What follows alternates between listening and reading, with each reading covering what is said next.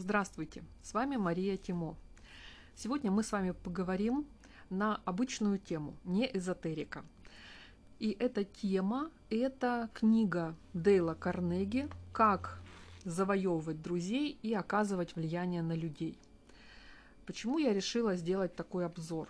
Потому что эта книга в свое время, в 90-м году, меня очень поразила. Я тогда училась в институте, и мне очень хотелось вот этого рецепта, такого понятного и простого, как заводить друзей, поэтому я эту книгу и купила. И совсем недавно где-то в интернете я встретила такой диалог, где один из людей говорил, что он не знает про такую книгу, не знает про такого автора. И внезапно я поняла, что сейчас, возможно, Дейл Карнеги, он немножечко так ну, отошел на второй план под натиском современных писателей. На самом деле я считаю, что эта книга, она великолепна. Она настолько прекрасно написана, что ее можно брать и использовать как инструкцию.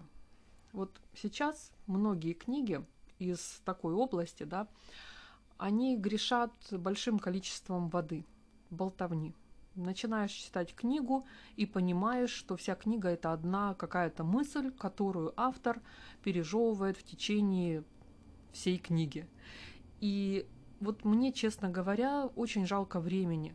Мне жалко время терять на читание, прочитывание вот этой вот э, ерунды, которая никакого смысла не несет. Вот знаете, я как-то на лайфлибе написала отзыв, да, что потраченное зря время про книгу.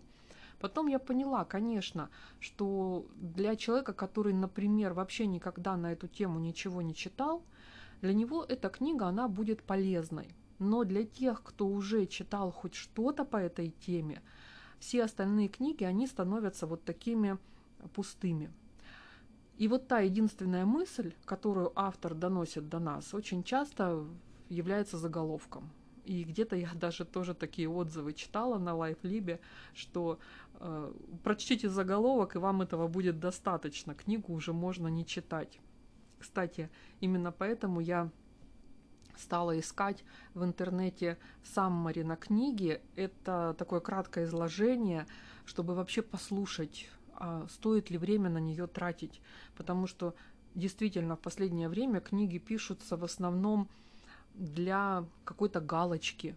И берешь эту книгу и понимаешь, что ничего нового ты из нее не узнаешь. А вот Дейл Карнеги даже сейчас при э, таком изысканном выборе он все равно остается хорош. Почему? Для этого есть две причины. Во-первых, то, что эта книга написана по результатам его собственных практических действий.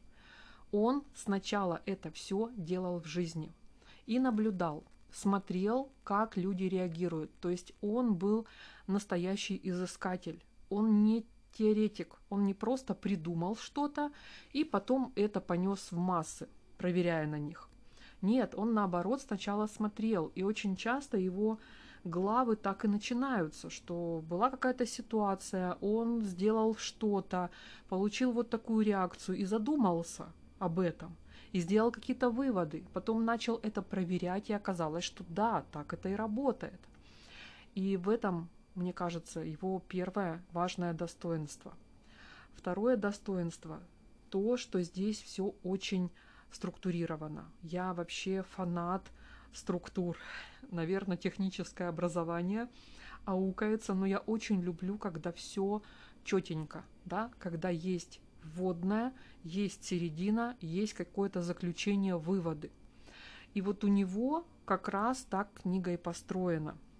Самое забавное, что я обычно в книгах очень-очень редко читаю вступление, потому что это чаще всего такое объяснение, почему автор написал эту книгу, и оно в основном всегда неинтересное. То есть, э, ну, я Начинаю читать это вступление и бросаю. Понимаю, что не хочу тратить на это время. У Карнеги даже вступление вот первая такая подглавка, как была написана эта книга и почему она интересная. Она интересна именно потому, что она вот показывает всю эту изнанку.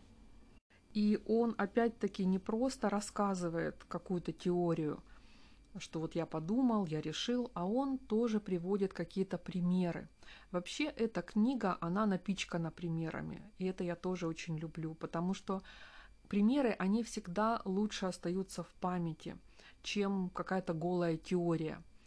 И вот Карнеги, он тоже это, он тоже, как и я, это понимал, и поэтому его книга, она полна вот таких очень красочно иллюстрирующих его изыскания примеров. Третий очень важный момент – это то, что все эти советы, они практического толка. Здесь нет ничего теоретического, опять-таки, нет никаких размышлений, нет никаких «сядьте, подумайте». Здесь конкретные действия. Действуйте так, и вы получите вот это. И это мне тоже очень нравилось. Я была очень практичной молодой девушкой, поэтому такие конкретные четкие рецепты мне прям зашли. И когда я прочитала эту книгу, я решила попробовать применить эти советы в жизни. И сейчас я вам об этом расскажу, о своих опытах и чем все это закончилось. А сразу хочу сказать, что все эти эксперименты я проводила без каких-то злых мыслей. То есть у меня не было цели манипулировать людьми. Мне наоборот было интересно посмотреть, как это работает, и завести друзей, в общем-то, то, что книга и предполагала. И я думаю, что вы наверняка в интернете встречали какие-то высказывания, которые были подписаны Дейлом Карнеги, и, ну, вот уверена, что все вы знаете про клубнику со сливками, вот эту фразу. И я вам сейчас прочту начало главы, в которой про это говорится. Каждое лето я езжу в Мэн на рыбную ловлю. Я лично очень люблю клубнику со сливками, но обнаружил, что по какой-то странной причине рыба предпочитает червей. Поэтому, когда я еду на рыбалку, то не думаю о том, чего хочу сам. Я думаю о том, чего хочет рыба. И я не насаживаю на крючок в качестве приманки клубнику со сливками, а подманиваю рыбу червяком или кузнечиком, говоря, не хочешь ли попробовать? И вот этот тезис, он меня тогда прям поразил до глубины души. Мне так это понравилось. И дальше идет глава о том, что с людьми нужно разговаривать не о том, что интересно вам, а о том, что интересно им. И я решила вот этот тезис попробовать в жизни. Напомню, я училась в институте, у меня была техническая специальность, в группе было две девочки, кроме меня, и остальные мальчики. Конечно же, я ставила эксперименты на мальчиках. И вот тут я хочу напомнить еще один такой факт маленький, что у меня модельный рост. У меня рост 179 сантиметров. Я выше большинства людей – и, естественно, в моей группе выше меня было, по-моему, три или четыре мальчика, а все остальные были ниже или намного ниже меня. Но мне это никогда, в принципе, в жизни не мешало. Почему я об этом говорю? Потому что вот, вот этот момент я, как сказать помягче, пробовала на мальчике, который был намного ниже меня. Произошло это, в общем-то, случайно. Просто он был очень похож на одного моего друга, который занимался борьбой. Вот знаете, фигура такая борцовская. Когда у нас была какая-то перемена, я у этого мальчика спросила, слушай, а ты случайно никакой борьбой не занимаешься? Он так удивился и сказал, да, я занимаюсь самбо. Я говорю, серьезно, самбо? То-то я смотрю, у тебя фигура такая, как у борца. И он мне начинает рассказывать про свои тренировки, про самбо. И я его очень внимательно слушаю. Я его прям, я его слушаю с удовольствием, потому что мне это напоминает о моем друге. Это раз. Во-вторых, я человек интересующийся, любопытный, и я сам бы никогда не занималась, поэтому мне было очень интересно послушать как там все происходит. В-третьих, э, я ему тут тоже немножко рассказала, как вот этот мой друг, которого он мне напомнил, учил меня самообороне с помощью приемов, вот тоже самбо. И этот мой одногруппник сказал, а вот можно еще вот так самооборона, то есть начал мне что-то тоже показывать, рассказывать. И у нас началась такая оживленная беседа. При этом я слушала его. То есть я говорила очень мало, и в основном это были какие-то слова поддержки. То есть я просто говорила, да, серьезно, да ты что, да, то есть чтобы было понятно, что я внимательно слушаю, не просто молча сижу тут рядом, а вовлечена в разговор. И, в общем-то, закончилось это все тем, что этот одногруппник, он начал за мной ухаживать. И напоминаю, что он был маленького роста. То есть он мне был где-то по плечо. И на тот момент у меня был э, кавалер, мой будущий первый муж. И поэтому я, в общем-то, как-то даже несерьезно к этому отнеслась, к таким ухаживаниям я даже не подумала о том, что это что-то серьезное. Да? Мне показалось, что ему просто со мной интересно, потому что я его слушаю, я с ним обсуждаю какие-то вещи. Выяснилось это, что это было серьезно, все спустя несколько лет, когда мы уже закончили институт, разошлись по разным жизненным дорогам. Я вышла замуж, у меня уже родился сын. И тут я его встретила где-то на улице, и он мне говорит прекрасную фразу – а жалко, что ты за меня замуж не пошла. Ну, то есть вот, да. Тут, тут, тут до жирафа дошло, как говорится. Вот. И вот посмотрите, вот это все произошло только благодаря тому, что я к этому молодому человеку проявила искреннюю заинтересованность. Я стала его слушать, я стала его спрашивать, я стала интересоваться им как человеком, и, видимо, для него это было настолько непривычно, что вот такое мое поведение, несмотря на то, что я была выше его на целую голову, оно в нем разбудило серьезные чувства. Такие серьезные, что он был готов на мне жениться, как оказалось. И я при этом не прикладывала никаких серьезных усилий для того, чтобы его увлечь. А я всего-навсего – следовала инструкциям Дейла Карнеги, как завоевывать друзей. Конечно, я не буду вам пересказывать всю книгу, потому что, мне кажется, гораздо интереснее прочитать ее самостоятельно. Расскажу еще пару историй своей жизни, и я до сих пор применяю многие вот эти советы в своей жизни, знаете, уже как на автомате, да, то есть я уже настолько привыкла так действовать, это не идет в разрез с моей личностью, это мне не противоестественно. Поэтому у меня это получается достаточно легко и непринужденно. И вот один из таких моментов, которые я очень часто использую в своей жизни, и иногда я делаю это осознанно, именно преследуя какие-то цели, иногда неосознанно. Просто мне очень нравится это делать. И сейчас речь пойдет про комплименты – вы бы видели глаза моих одногруппников, когда я начала говорить им комплименты.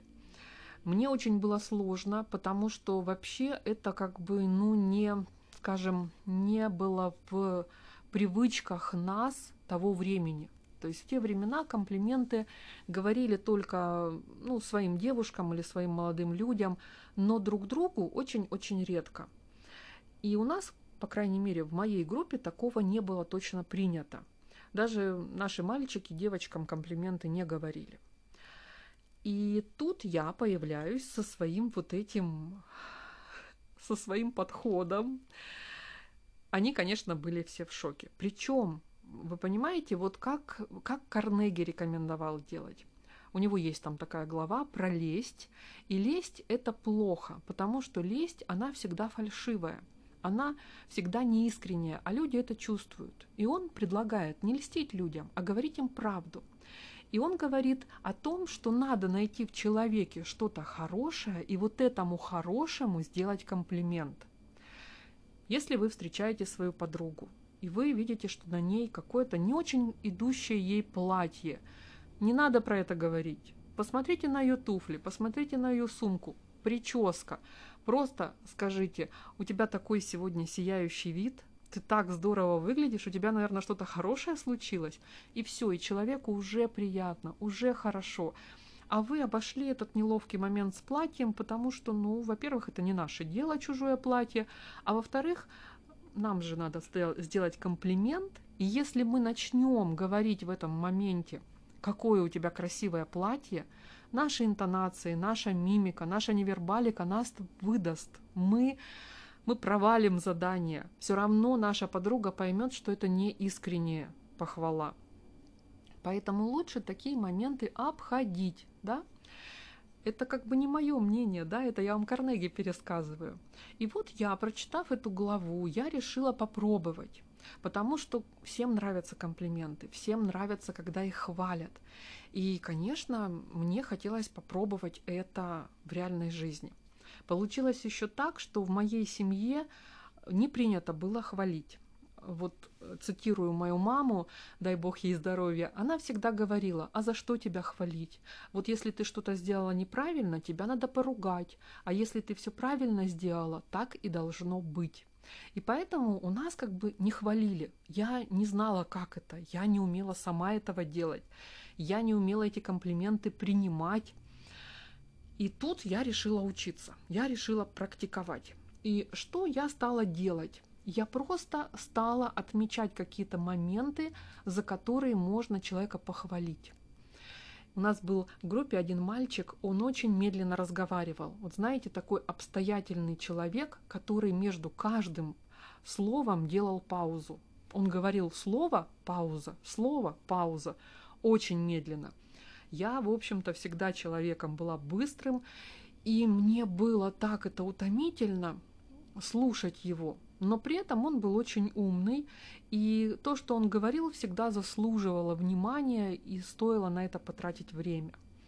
И когда я это поняла, я ему однажды это сказала. Когда он выдал очередную свою мысль, вот так медленно и неторопливо, я ему сказала, ты знаешь, у тебя такие здоровские мысли, вот я тебя слушаю и понимаю, какой ты умный. И это была правда, это не была лесть, так оно на самом деле и было. Он действительно был умный, он действительно говорил умные вещи. И вы бы видели, как он расцвел. Он был так доволен. Я думаю, что он и сам это понимал, что он умный и говорит дельные вещи. Но когда ему об этом сказали, ему стало очень приятно. А ведь я всего-навсего подчеркнула тот момент, который существовал – я ничего не придумала, я ничего не приукрасила. Я не заострила внимание на скорости его речи, а про это ему говорили все. И учителя, и одногруппники, все ему говорили, Вова, ты так медленно говоришь, давай быстрее.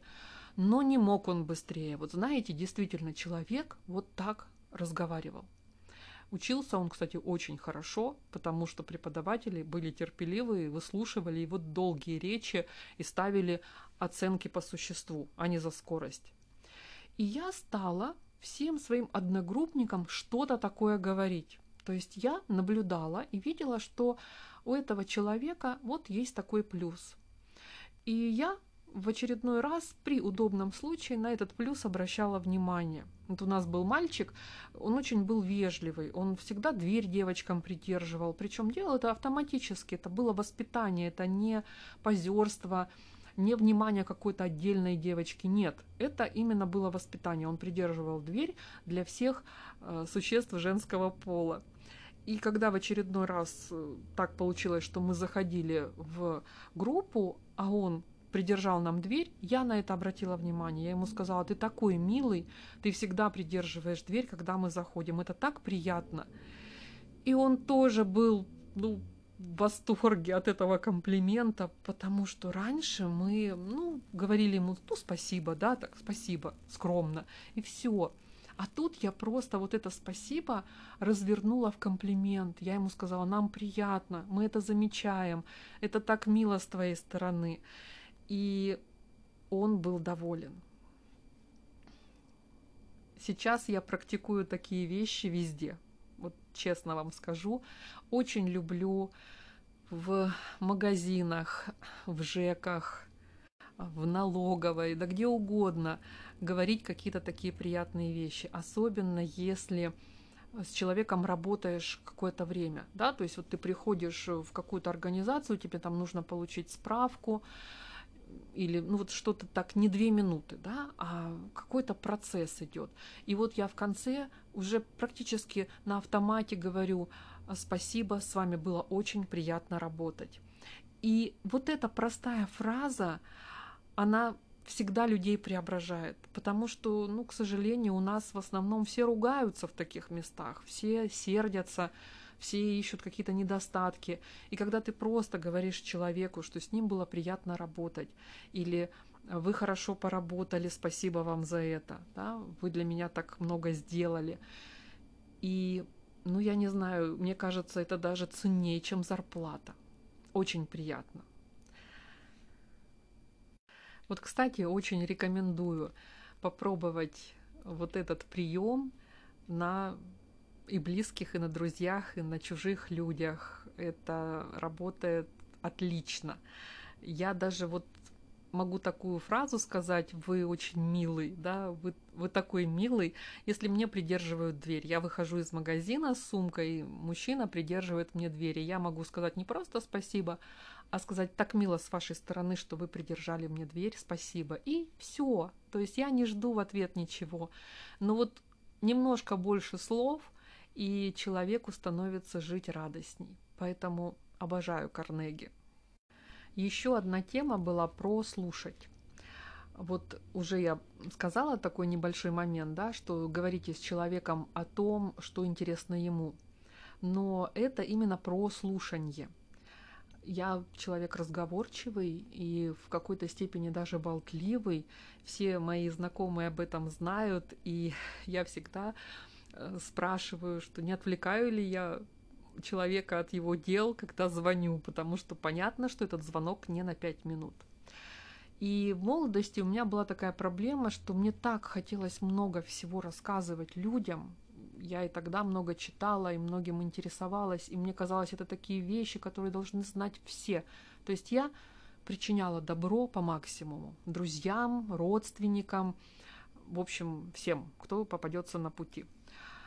И вот прочитав Карнеги, я поняла, что в этом была моя ошибка. Потому что человек хочет рассказывать о себе, а не слушать кого-то о нем. И я начала практиковать и этот момент. И сразу скажу, мне было очень тяжело, потому что реально я еще та болтушка. Но я держала себя в руках. И я поначалу все равно сбивалась на то, что перебивала, там начинала свое что-то рассказывать. Но потихонечку я вошла во вкус и перестала быть таким солирующим человеком который читает монологи скорее, а не участвует в диалоге, стала слушать. Опять-таки, слушать не просто сидеть молча рядом с постным лицом. Слушать – это активно поддерживать разговор. Даже если вы ну, не знаете, что сказать по этой теме, которую вам собеседник раскрывает, вы можете просто какие-то э, междометия вставлять какие-то союзы, да, соглашаться. То есть вот человек вам рассказывает, а вы ему говорите, да, серьезно, так оно и было, не может быть. Вот уже это говорит о вашей заинтересованности. Тоже очень хороший способ показать, что вы слушаете человека, это спрашивать, э, как бы повторяя его последние несколько слов вот он вам какую-то часть рассказывает, рассказывает и делает такую паузу. И в конце он там говорит, и в это время произошло вот это. И вы как бы вторите, вы говорите, серьезно, произошло это? То есть вы просто повторяете, но человек уже понимает, что вы его слушаете, что вы не где-то там в своих мыслях, а вы здесь в разговоре, вам интересно. Можно говорить какие-то свои мысли на эту тему. Вот это не значит, что вы слушаете молча, да, совсем. Можно что-то говорить, но речь ваша, как слушателя, должна занимать 5% от диалога. То есть вы реально в позиции слушателя. Вы можете сказать, а я думал, что произойдет вот это, а произошло вот то, что сказал ваш собеседник. И дальше опять он продолжает свой рассказ, а вы слушаете. И я стала практиковаться. Очень было сложно, честно скажу, очень. И когда у меня начало получаться, я стала даже какое-то удовольствие от процесса получать, что я не в роли говорителя, а в роли слушателя. И потом, когда я поняла, что это получилось, одна моя подруга, с которой у нас были очень оживленные разговоры, у нас были общие темы, и мы, вот если где-то сходились, мы не могли потом расцепиться, и, и очень долго стояли, что-то обсуждали. И вот она мне сказала, ты так хорошо слушаешь, с тобой так приятно разговаривать. То есть, понимаете, фишечка, ты стоишь, молчишь, но с тобой приятно разговаривать. И я поняла, что я научилась это делать. И сейчас я это тоже активно практикую. Вот э, у нас семья такая, мы все очень любим поговорить. С одной стороны, это хорошо, мы постоянно обмениваемся какими-то мнениями, какой-то информацией. С другой стороны, это могло бы превратиться в хаос и вечное перебивание друг друга. Поэтому я сейчас, когда, например, муж мне что-то рассказывает или сын мне что-то рассказывает, я занимаю вот эту позицию слушателя. Что бы мне не хотелось сейчас всунуть, Какая бы там у меня своя собственная тема в голове не крутилась, я все это откладываю и участвую в разговоре, который инициирован не мной. А так как у нас интересы у всех разные, то это очень полезная штука, потому что узнаешь много нового и узнаешь именно то, что тебе в жизни не попалось бы на пути, потому что вне зоны моих интересов лежат те темы, про которые рассказывают мне мои мужчины. И еще одна плюшка, да, еще одна польза от такого поведения, внимательно слушать. И потом я заметила еще такой интересный факт. У меня родители тоже очень разговорчивые люди, это, наверное, наследственное, и брат так, э, старший такой же болтливый. Э, я заметила такую вещь. Родители очень много всегда нам рассказывали о своей молодости, о друзьях, о приключениях. Я очень много знаю про их жизнь, я знаю по именам их друзей. То есть такая была насыщенная всегда, насыщенный такой разговор про жизнь моих родителей в молодости до меня. Мне казалось, я знаю уже все. Мне казалось, что уже все истории я знаю наизусть. И многие истории, да, я могу рассказать лучше, чем они, потому что я их слышала миллион раз. Но однажды, когда я была вот в такой позиции слушателя, я вдруг услышала новую историю, которая никогда раньше не всплывала. И я так была удивлена, потому что мне казалось, ну уже все интересное мне рассказали. А оказалось, что нет – и я поняла, что вот он еще один плюс от того, что ты слушаешь даже то, что ты уже много раз слышал, но может появиться что-то новое, неожиданное. А если перебить в самом начале и сказать, да, ты мне уже миллион раз рассказывал про эту историю, как вы там компот пили, да, и ты бы не узнал вот этого нового. И так как я человек очень э, любопытный до нового, то мне этот плюс очень понравился. Еще один момент из книги Дейла Карнеги, который мне понравился и который я применяю в жизни, это начинать с похвалы, а заканчивать э, минусами. Если вы проверяете домашнюю работу своего ребенка, то сначала нужно похвалить его, как он хорошо все сделал, какой он молодец, как у него вот тут замечательно вышла буковка, и пример он решил совершенно верно. И только потом обратить его внимание на минусы, на ошибки. Вот это, кстати, тоже наш менталитет, ну, другие менталитеты я не очень хорошо знаю, наш славянский менталитет. Мы всегда обращаем внимание только на ошибки. Мы сначала видим минусы. И, кстати, я тоже частенько сваливаюсь в, в такую систему, что я говорю сразу про минусы. А вот Карнеги советует начать с плюсов. И я помню, что я тоже так делала со своим ребенком, вот именно когда он учился в школе. И сейчас, в принципе, я даже взрослому, взрослому своему сыну могу сказать такую фразу, что как, как замечательно ты развесил белье. Ну вот там немножечко поправь, а то очень близко получилось друг к другу, оно долго там будет сохнуть. И это уже звучит не как э, замечание, не как э, указание на то, что ты неправильно что-то сделал, ты не молодец, а просто вот ты молодец, ты отлично все сделал, но тут вот чуть-чуть надо доработать. И это гораздо приятнее, чем когда тебя тыкают носом в твои ошибки. И также у Карнеги есть такой прием говорить о своих собственных ошибках. И я тоже так часто делаю. Вот я говорю, я тоже раньше вот, вот так белье вешала, да, на, на этом же примере. И у меня очень долго сохло, а потом я поняла, что вот если его так растряхнуть, оно усохнет быстрее.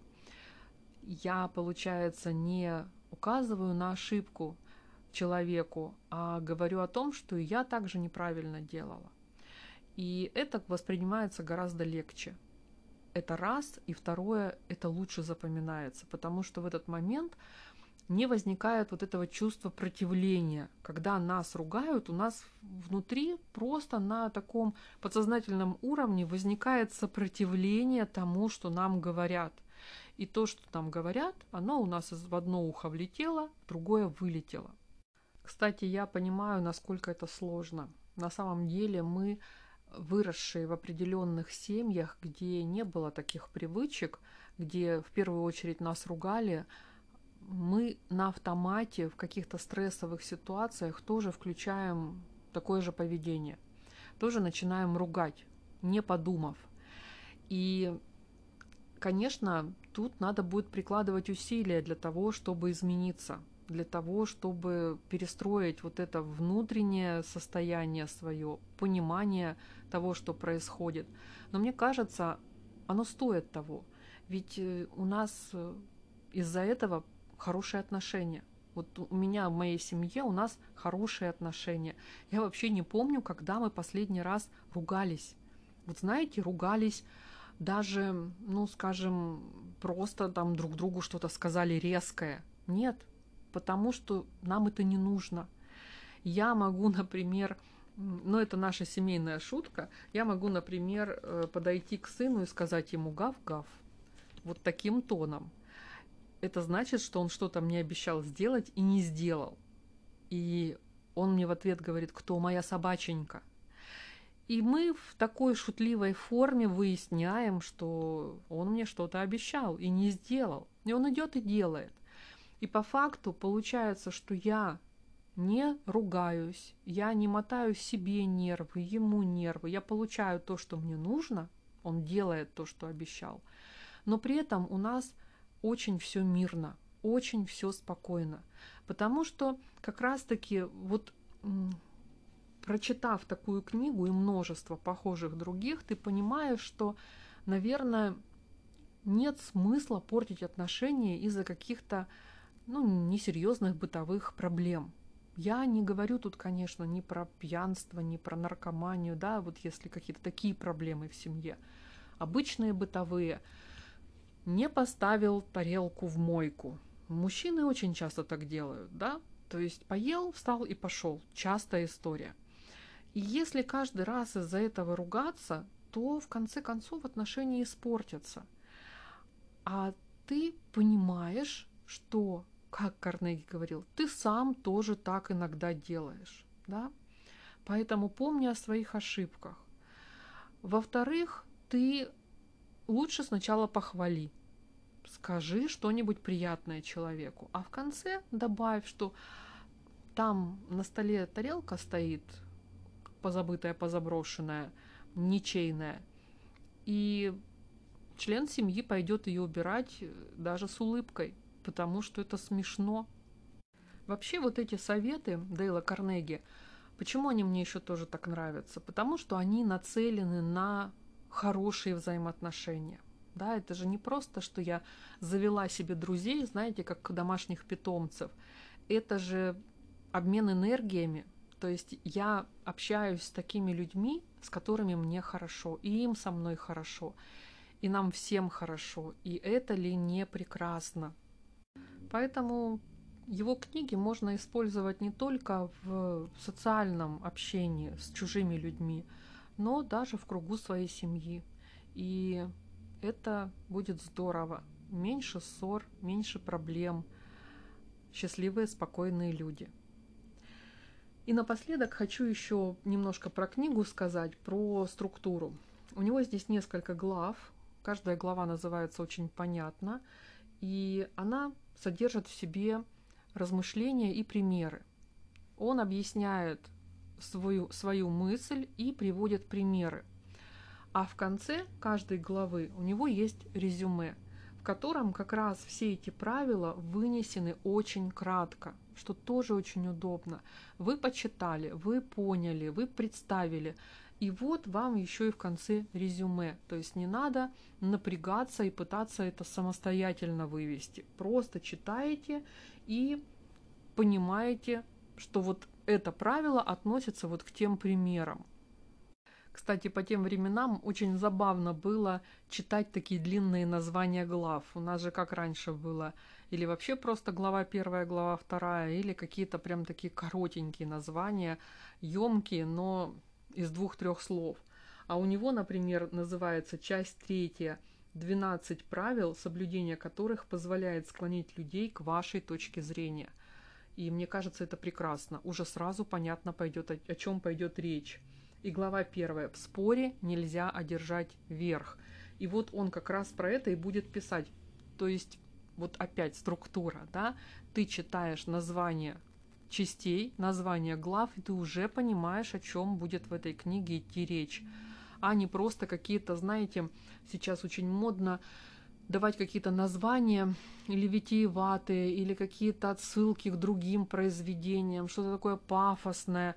И вот ты читаешь название и думаешь, а о чем вообще здесь речь.